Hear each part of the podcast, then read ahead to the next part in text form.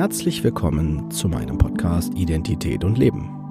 Der Fachpodcast von und mit Kurt Neubersch. Ich bin Diplompsychologe und psychologischer Psychotherapeut. Dieser Podcast soll jeden ansprechen und dabei unterstützen, die eigene Identität anzuerkennen und die damit verbundene Autonomie zu leben. Wenn du dich jetzt fragst, was meint er damit, dann bist du genau hier richtig und ich empfehle dir, hör dir am besten die erste Folge an. Dort vermittle ich die wichtigsten Informationen und auch, was der Podcast will. Ich wünsche dir auf jeden Fall viel Spaß und viele tolle Eindrücke. Los geht's!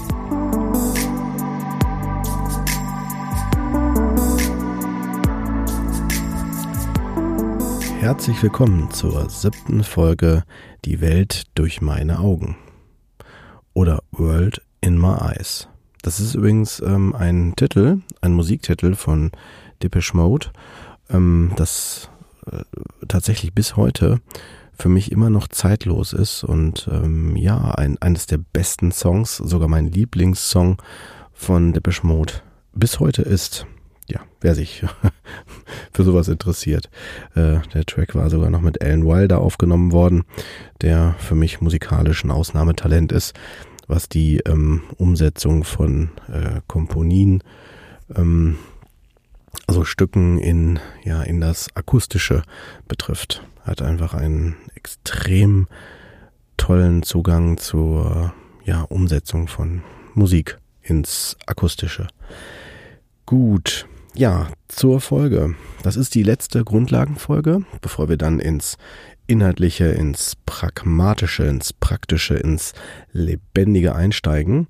Äh, was die Grundlagen betrifft, müssen wir uns noch mit meiner Meinung nach ein paar wichtigen, grundlegenden Sachen beschäftigen.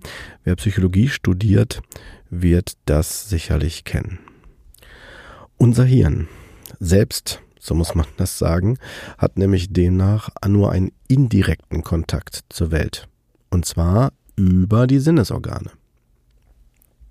Müsst euch vorstellen, dass die Dinge im Außen, so wie Licht, Geräusche, Druck, Kälte, von unseren Sinnesja-Rezeptoren im Grunde genommen aufgenommen und über die Nervenbahn an das Gehirn weitergeleitet werden. So ist der klassische Weg. Und die Einteilung dazu ähm, die kann man tatsächlich einmal von außen einteilen und von innen.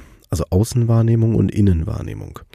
Die Wahrnehmung der Außenwelt geht in der Regel über diese fünf Sinne, die wir alle kennen, nämlich riechen, sehen, hören, schmecken und fühlen. Die äußeren hingegen, ja, die äußeren sind ähm, gleichzeitig auch ähm, ein, eine Bindungsstelle zu sozialen Dingen, also sozialen Kontexten. Also wir müssen uns vorstellen, dass halt gerade natürlich die Umwelt, auch in dem, wie wir sie interpretieren, wie wir sie vielleicht kennen durch unsere Vorerfahrungen, genauso auch einen Einfluss auf uns nehmen, wie wir später in den Beispielen äh, noch feststellen werden. Die Wahrnehmung im Inneren die passiert über unsere Körperlage. Also man könnte auch sagen, Gleichgewichtsorgan ist ja so ein Punkt. Oder auch über die Bewegung im Raum. Auch wieder Gleichgewicht. Und auch die Organtätigkeit. Also wie nehme ich meine Organe wahr? Natürlich, wenn wir jetzt auf einer psychischen Ebene gehen, haben wir auch natürlich auch noch eine mh, mm, Wahrnehmung bezogen auf Bedürfnisse, Interessen. Wertvorstellungen. Solche Sachen müsst ihr euch vorstellen. Und natürlich äh, auf die Gefühle oder Emotionen. Das sind die Bereiche, die in der Innenwahrnehmung wiederzufinden sind. Weiter fände ich wichtig, dass wir uns auch klar machen, dass die äh, Wahrnehmung erstmal generell ein Begriff ist, der mh, mm, ja breit oder auch eng mh, definiert werden kann.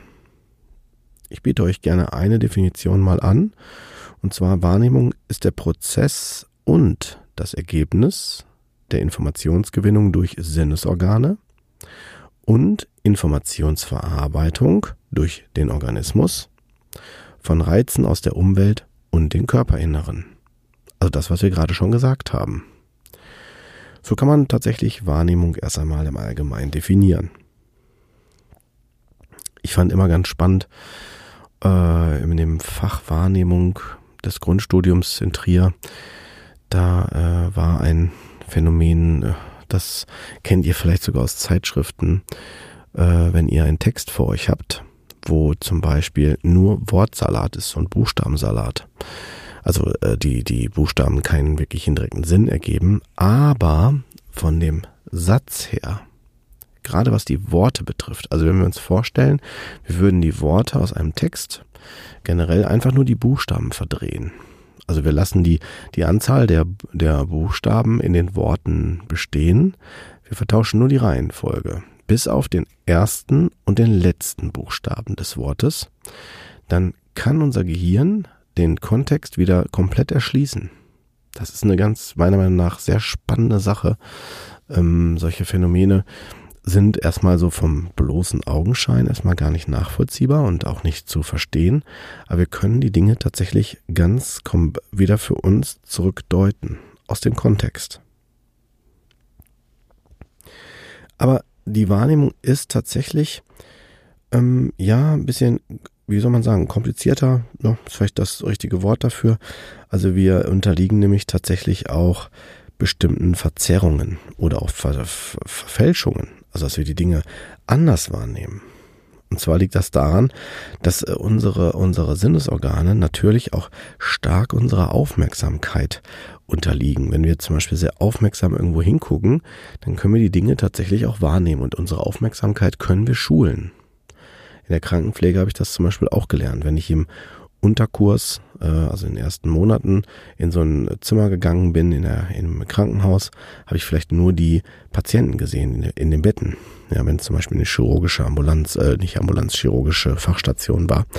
Wenn ich dann im Mittelkurs hingegangen bin, habe ich vielleicht schon so zwei, drei Details mehr gesehen. Also ob das Essen noch da steht am Tisch, ob die genug Wasser haben äh, zum Trinken und äh, ob die richtig liegen im Bett. Aber wenn ich dann im Oberkurs, also schon kurz vorm Ende der Ausbildung bin, wird meine äh, Wahrnehmung wahrscheinlich sehr differenziert sein. Also bei mir war das so, dass dann äh, alle Details in dem Raum mir sofort ins, ins äh, ja, in, in, in die Wahrnehmung ähm, also immer bewusster geworden sind sei es zum Beispiel Zustand der Haut, das Befinden, ob die Pflanzen in dem Raum Wasser haben, ob das Fenster auf Kipp ist oder nicht, ob Licht an ist, ob die Lagerung, Lagerung im Bett angemessen ist für das, was, was die Personen haben ob die wach sind, schlafen, ob, wenn sie zum Beispiel einen Katheter haben, wo das, der Urin reinläuft, je nachdem, was für OPs die haben, dass man sieht, ist der schon voll, muss der geleert werden und so weiter und so weiter. Also all, die, all die, diese Details ähm, werden in einem ungeschulten Setting mir nicht mit hoher Wahrscheinlichkeit nicht auffallen. Dann ähm, durch individuelle Faktoren in unserer Wahrnehmung also zum Beispiel unsere aktuelle Gefühlslage, Bedürfnisse, Triebe, Interesse, Vorurteilen, ja. All diese ganzen Sachen ähm, wird natürlich äh, die, die Wahrnehmung verändert. Also wenn ich, ähm, kennt ihr sicherlich auch alle, wenn ihr in einen Einkaufsladen geht und einkaufen wollt, werdet ihr mit hoher Wahrscheinlichkeit, wenn ihr Hunger, Hunger habt, anders einkaufen, als wenn ihr gerade satt seid. Also ich kenne das von mir sehr gut. Wenn ich hungrig einkaufen gehe, kaufe ich gefühlt irgendwie zwei oder dreimal so viel. Und vor allen Dingen auch Dinge, die ich nur deswegen hole, weil ich gerade Appetit drauf habe. Also jetzt überspitzt formuliert. Weitere Faktoren sind, dass die äh, gerade die im sozialen Bereich, also die gesellschaftlichen und die kulturellen Gegebenheiten genauso einen Einfluss haben auf unsere Wahrnehmung wie die sozialen Werte und Normvorstellungen oder auch Personen und Gruppen, die uns quasi damit auch mit beeinflussen. Also wenn ich zum Beispiel in der Öffentlichkeit äh, lang gehe und ähm, ich zum Beispiel der Meinung bin, ähm, ich äh, ja, lege sehr viel Wert auf Etikette, auf äh, dass zum Beispiel vielleicht aus meiner Generation noch die Jeans ganz sein muss. So war es jetzt nicht, aber nur um jetzt mal so plakativ zu arbeiten, dann würde ich wahrscheinlich, wenn ich dann bei jemandem Löcher in der Hose sehe, würde ich natürlich dann denken, ha, das geht ja gar nicht. Oder wenn zum Beispiel ich äh, das so gelernt habe, dass zum Beispiel man den Frauen die Türen aufhält, einfach ähm, um damit auch eine Wertschätzung äh, dem äh, der anderen Person zu geben, kann das sein, dass ich, ähm, wenn ich jemanden sehe, der durch eine Tür geht und nicht die Tür einer anderen Person aufhält, dass ich das dann direkt als negativ wahrnehme oder direkt überhaupt, dass ich das so wahrnehme, weil ich einfach darauf sehr spezialisiert bin oder sehr geprimed, geprimed bin. Ne? So müsst ihr euch das vorstellen. Also das sind so Einflüsse, die wir nicht unterschätzen dürfen. Oder auch, welche Kleidung wir tragen. Na, je nachdem, welchen Umfeld ich bin, äh, kann ich zum Beispiel vielleicht nur mit äh, Anzug auftreten oder in anderen Settings vielleicht dann auch mit einer ganz gemütlichen irgendwie Jogginghose. Dann natürlich auch hängt die Wahrnehmung auch ab von meinen Erwartungen. Also was erwarte ich, was erwarte ich zu sehen? Ja, sei es Filme, Konzerte, ähm, Fußballspiele. Ja, also da, äh, je nachdem, was ich dann da sehe, von der Wahrnehmung her, werde ich wahrscheinlich, wenn ich will, dass meine Mannschaft gewinnt, werde ich wahrscheinlich äh, die Wahrnehmung ganz geschärft in diese Richtung haben. Während wenn ich da nicht so, ein, so jetzt so scharf drauf bin, dass ich, kann es gut sein, dass mir manche Dinge vielleicht auch durchgehen.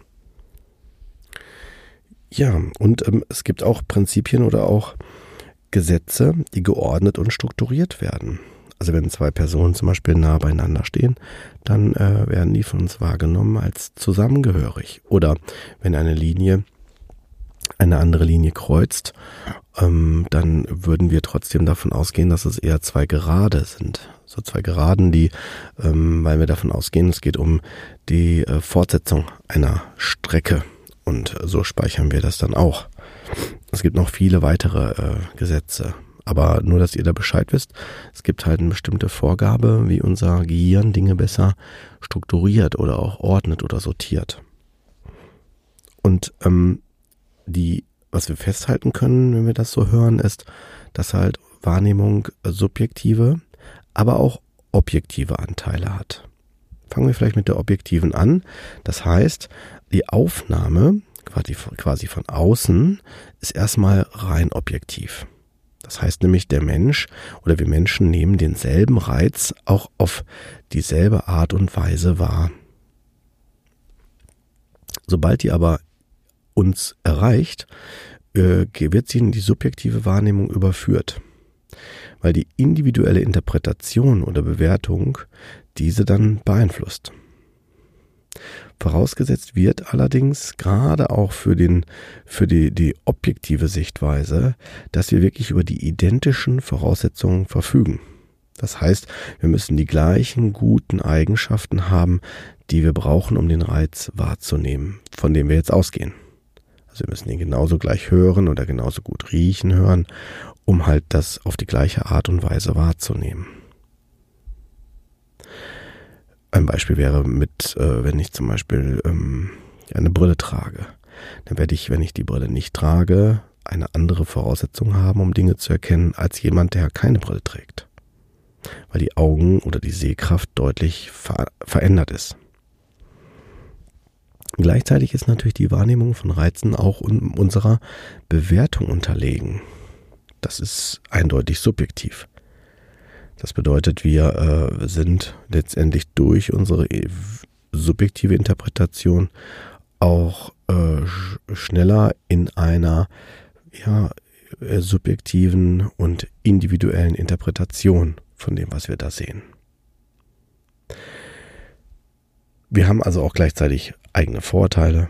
Wir haben auch natürlich eigene äh, Erwartungen und auch schon Erfahrungen damit. Und die stellen wir eventuell auch dann an unsere Mitmenschen beziehungsweise an unsere Umgebung.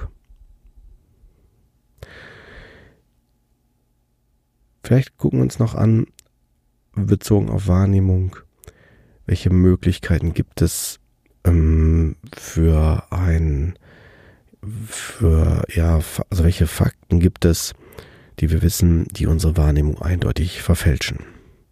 Zum Beispiel, bei organischen Schäden. Wenn ich meine Sinnesorgane oder mein Gehirn oder die Nervenzellen beeinträchtigt sind, sei es altersbedingt, sei es erkrankungsbedingt und dergleichen. Es kann aber auch sein, dass meine Wahrnehmung gestört ist durch einen extremen Reizmangel. Wenn ich also immer nur eine Sache mache, dann kann es sein, dass ich entsprechend, also durch den länger andauernden Reizentzug, kann es sein, dass ich dann auch Einschränkungen habe in meiner Wahrnehmung. Ich sehe dann vielleicht bestimmte Dinge ganz gezielt und andere Dinge nicht. Drogeneinfluss hat auch eine extreme Beeinflussung auf unsere Wahrnehmung. Ich kann dann durch die Drogen halt, wie Medikamente, Alkohol oder auch illegale Drogen, äh, die Wahrnehmung ganz anders ähm, wahrnehmen. Die Wahrnehmung anders wahrnehmen ist auch eine nette Formulierung. ähm, also was ich damit sagen will, ist, dass äh, sie je nach Droge entweder eingeschränkter ist oder erweitert. Besondere Zustände können auch meine Wahrnehmung verändern. Wenn ich zum Beispiel sehr in einer tiefen Trauer bin oder ganz viel Angst habe, werde ich bestimmte Signale stärker oder weniger stark interpretieren und wahrnehmen.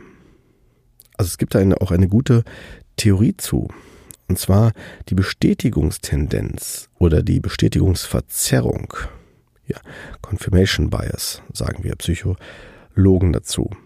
Das ist ein Begriff, der kommt aus der Kognitionspsychologie und beschreibt die Neigung, dass wir Dinge so ermitteln und auch interpretieren, dass sie meine Erwartungen sogar erfüllen. Bestes Beispiel wäre bei Ängsten, wie zum Beispiel, nehmen wir mal Beispiel Flugangst. Meine Flugangst, wenn ich zum Beispiel sehr ängstlich bin, Angst habe vom Fliegen, werde ich natürlich eher mich auf das fokussieren, was die Angst auslöst. Also ich werde weniger mich beruhigen lassen durch, ah ja, äh, das wird schon gut gehen, der Pilot ist super oder also die Maschine ist noch nie abgestürzt. Ja, das sind so Dinge, die blende ich aus. Ich gehe tatsächlich mehr auf die Fakten ein, die tatsächlich dafür sprechen, dass ich Angst habe. Ja, sei es ein lautes Geräusch oder dass irgendwas knirscht oder ja, oder ich äh, quietscht oder so oder ich vielleicht irgendwie so ein Ruckeln mitkriege dann durch Fahren, Bremsen, Bodenbelag oder in der Luft, wenn so Luftlöcher kommen, ne, dann kann das ja sein, dass auch ganz kurz mal eben die Maschine sich so anfühlt, als wenn sie ein bisschen absackt, was übrigens ganz, ganz normal ist. Ja, aber ähm, wo man dann denken könnte, oh Gott, sie stürzt dann ab und ich fokussiere mich halt dann auf das, weil das ist meine Interpretation dann davon.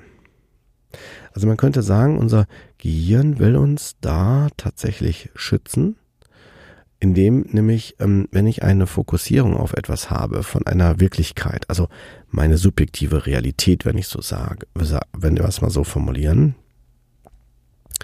dann äh, wird das natürlich sehr an meinen Selbstwert kratzen, wenn ich zum Beispiel falsch liege damit. Das wollen wir nicht, vor allen Dingen auch noch, auch schon gar nicht, wenn bestimmte Werte davon abhängen. Das bedeutet, wenn ich zum Beispiel sehr verunsichert bin, weil bestimmte äh, Ereignisse wie zum Beispiel Fakten da dagegen sprechen, was ich da gerade denke, dann habe ich ein Problem. Dann bin ich verunsichert. Und das ist ein Zustand, den möchte ich vermeiden. Und wenn vor allen Dingen, wie gesagt, wenn das einen sehr hohen Stellenwert hat, wie zum Beispiel auch, äh, ist ja jetzt auch gerade zum Beispiel in der Corona-Zeit ein, ein, ein sehr verbreitetes Phänomen, gerade bei politischen Ansichten, dann spielt das halt sehr, sehr gro eine große Rolle, diese, gerade diese Bestätigungstendenz. Warum? Weil äh, ich viel mehr mich auf die Gründe fokussiere, die meine Theorie ja äh, bestärken. Zumal äh, zum einen hört sich das meistens auch spannender an, weil das, was halt die Realität darstellt, ist nicht unbedingt immer so super spannend. Und zum anderen kann ich damit auch meine Vorstellung von etwas aufrechterhalten. Diese Aspekte machen deutlich, dass ähm, unsere Wahrnehmung auch Fehlern unterliegt. Oder Fehler ist das falsche Wort, finde ich, weil Fehler bedeutet immer falsch. Und was heißt falsch? Weil subjektiv kann ja meine Wahrnehmung für mich in dem Moment ja richtig sein.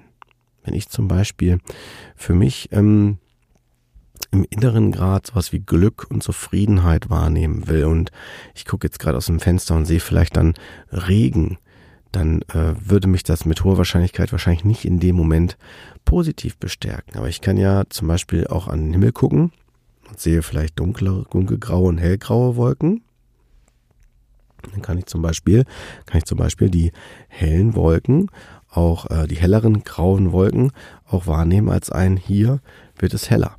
Hier ähm, ist es für mich positiver. Und äh, das kann mir natürlich helfen, das Positive auch für mich zu interpretieren. Vor allen Dingen, wenn ich jetzt am Fenster stehe und die Heizung ist vielleicht noch an und die ist schön warm, kann ich, wenn ich die Augen schließe, das sogar noch mit was Positivem, also das Helle mit der Wärme zusammen zu was Positivem verbinden. Das ist jetzt ein sehr abstraktes Beispiel, aber da möchte ich nur ein Stück weit auch deutlich machen, dass wir subjektiv die Dinge wirklich interpretieren können, die uns dann auch wieder weiterbringen. die Welt durch meinen Augen. Oder anders gesagt, meine Welt ist für mich die richtige Welt in dem Moment. Und deine Welt ist die Welt, die für dich richtig ist in dem Moment.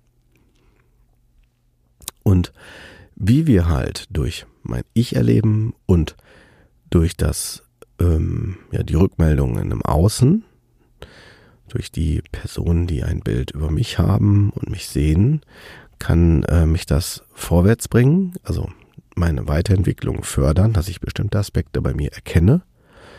Oder aber halt auch ein Stück weit bremsen, wenn ich vor allen Dingen das Gefühl habe, ich müsste es verteidigen. Also mir wird will etwas, jemand will mir etwas nehmen. Das ist natürlich immer sehr ähm, schwierig, wenn man das selber nicht möchte. Ein bestes Beispiel ist jetzt hier im Jahr 2021 von Donald Trump, der ähm, ja da sehr Schwierigkeiten hatte mit das anzuerkennen, dass er die Wahl verloren hatte. Zumindest unter den Bedingungen, wie die Gesellschaft in Amerika das definiert. Das meine ich jetzt hier beschreibend, ich will da gar nicht parteiisch werden. Auf jeden Fall war es ihm schwer, das äh, zu akzeptieren.